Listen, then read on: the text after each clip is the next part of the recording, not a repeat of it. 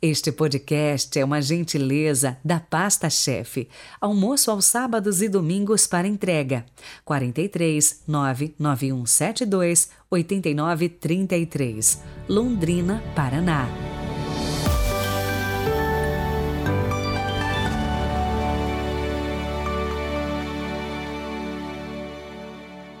Olá, sejam muito bem-vindos a esta quarta-feira, 26 de outubro de 2022. Hoje é dia de ajudar você a rezar por aquela intenção, sabe? Então envie para nós os seus pedidos de oração através do nosso Instagram, padre.heriberto. Vamos te ajudar nesta batalha espiritual.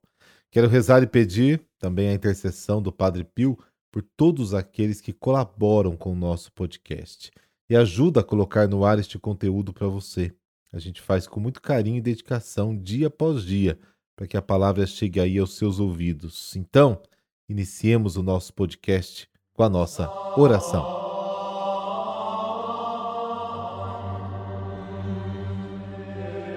Pelo sinal da Santa Cruz, livrai-nos Deus, nosso Senhor, dos nossos inimigos. Acendei, Senhor, em nossos corações a claridade de vossa luz para que, andando sempre no caminho de vossos mandamentos, sejamos livres de todo erro. Amém.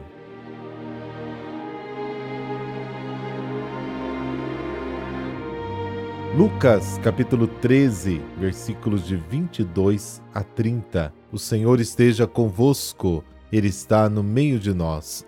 Proclamação do Evangelho de Jesus Cristo segundo Lucas. Glória a vós, Senhor. Naquele tempo, Jesus atravessava cidades e povoados, ensinando e prosseguindo o caminho para Jerusalém. Alguém lhe perguntou: Senhor, é verdade que são poucos os que se salvam? Jesus respondeu: Fazei todo o esforço possível para entrar pela porta estreita, porque eu vos digo que muitos tentarão entrar e não conseguirão. Uma vez que o dono da casa se levantar e fechar a porta, vós do lado de fora começareis a bater, dizendo: Senhor, abre-nos a porta. Ele responderá: Não sei de onde sois. Então começareis a dizer: Nós comemos e bebemos diante de ti, e tu ensinaste em nossas praças. Ele, porém, responderá: Não sei de onde sois. Afastai-vos de mim, todos vós que praticais a injustiça.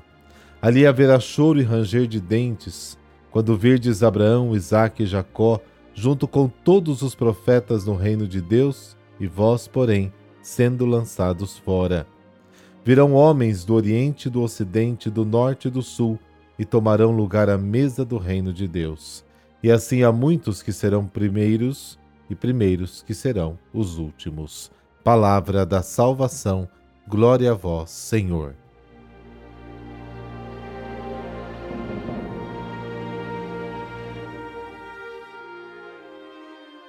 O Evangelho de hoje nos traz um episódio ocorrido no caminho de Jesus, da Galiléia a Jerusalém, cuja descrição ocupa a terceira parte do Evangelho de Lucas, do capítulo 9 a 19, como a gente já disse aí em outras ocasiões. Naquele tempo, Jesus percorria cidades e aldeias, ensinando enquanto ia a Jerusalém. Por mais de uma vez, Lucas menciona que Jesus está a caminho de Jerusalém. Durante os dez capítulos que descrevem a viagem a Jerusalém, Lucas recorda constantemente este fato. Você vai encontrar em várias passagens, do capítulo 9, 10, 11, 13, 14, 17, 18, 19. O que é claro e definitivo desde o início é o destino da viagem, Jerusalém, a capital, onde Jesus vai sofrer e morrer. Raramente informa sobre a rota e os lugares por onde Jesus passou. Somente no início do caminho, lá no capítulo 9, no meio, no capítulo 17 e no final, no capítulo 18. Sabemos algo sobre o lugar por onde Jesus passava, mas de forma meio que vaga. Desta forma, Lucas sugere o seguinte ensinamento: o objetivo de nossa vida deve ser claro e devemos tomá-lo como determinação, como Jesus fez devemos caminhar, não podemos parar jamais. Ao longo do caminho, tudo acontece. Informações sobre massacres e desastres, como vimos alguns dias, parábolas, debates e no evangelho de hoje, perguntas do povo. Senhor, são poucos os que se salvam? Sempre o mesmo tema, já percebeu? Sobre a salvação. E Jesus diz que a porta é estreita. Esforçai-vos para entrar pela porta estreita, porque muitos, vos digo, tentarão entrar, mas não conseguirão.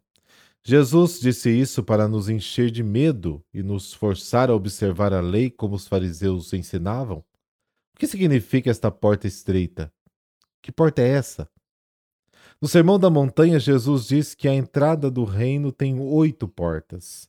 São as oito categorias de pessoas bem-aventuradas: pobres de espírito, mansos, aflitos, famintos e sedentos de justiça, misericordiosos, puros de coração, pacificadores e perseguidos por causa da justiça. Somente aqueles que pertencem a uma dessas categorias enumeradas nas bem-aventuranças entram de fato no reino. Esta é a porta estreita, é o novo olhar sobre a salvação que Jesus nos comunica. Não há outra porta.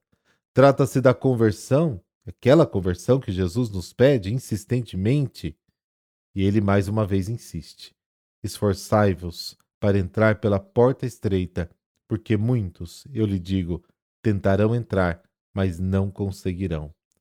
Quando o dono da casa se levantar e fechar a porta, deixado do lado de fora, você começará a bater, dizendo: Senhor, abre-nos. Mas ele te responderá: Não te conheço, não sei de onde você é. Quanto à porta do julgamento, agora é o momento favorável para a conversão, para mudar a nossa visão de mundo e mudar a nossa visão também sobre a salvação e entrar em uma das oito categorias. Deus responde a quem bate a porta: Não te conheço, não sei de onde és. Mas eles insistem em argumento: Nós comemos e bebemos em Sua presença e você ensinou em nossas praças. Vejam, não basta ter comido com Jesus, ter participado da multiplicação dos pães e ter ouvido seus ensinamentos nas praças das cidades e aldeias. Deus responderá: Não sei de onde você é, afastem-se de mim todos aqueles que praticam a iniquidade. A chave que explica o mal-entendido é essa: virão do Oriente e do Ocidente, do Norte e do Meio-Dia, e se sentarão à mesa no reino de Deus. E eis que alguns dos últimos serão os primeiros, e os primeiros serão os últimos. Esta é a grande mudança que aconteceu com a vinda de Deus a nós em Jesus. Todos os povos terão acesso e poderão sim entrar pela porta estreita.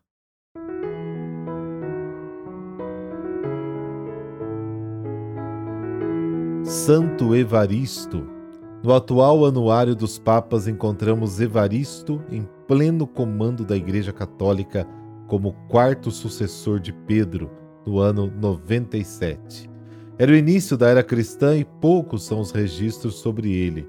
Somente encontramos algumas indicações sobre a sua vida nas obras de Irineu e Eusébio, escritores dos inícios do cristianismo. Evaristo era grego e foi formado em Antioquia. Em Roma ocupou o cargo de Papa como sucessor de Clemente. Governou a igreja durante nove anos nos quais incentivou o crescimento das lideranças nas comunidades, ordenando pessoalmente muitos padres, bispos e diáconos. Atribui-se a Evaristo a divisão de Roma em títulos ou paróquias, com um padre encarregado delas. Esses títulos são o embrião dos futuros títulos dos cardeais, presbíteros ou padres. Também teria ordenado que os bispos pregassem sempre na presença de diáconos, não só pela solenidade, mas para ter quem pudesse atestar sobre o que o bispo tinha pregado. Papa Evaristo morreu em 107. Uma tradição muito antiga afirma que ele teria sido mártir da fé durante a perseguição imposta pelo imperador Adriano e que depois o seu corpo teria sido abandonado perto do túmulo do apóstolo Pedro. Ó Deus que concedestes ao Papa Santo Evaristo a graça do magistério romano, Permitir que, pela sua intercessão, sejamos sempre fiéis ao Papa e aos bispos a ele unidos. Por Cristo nosso Senhor. Amém. Dessa bênção de Deus Todo-Poderoso, Pai, Filho, Espírito Santo. Amém. Boa quarta-feira e muita luz aí para o seu dia.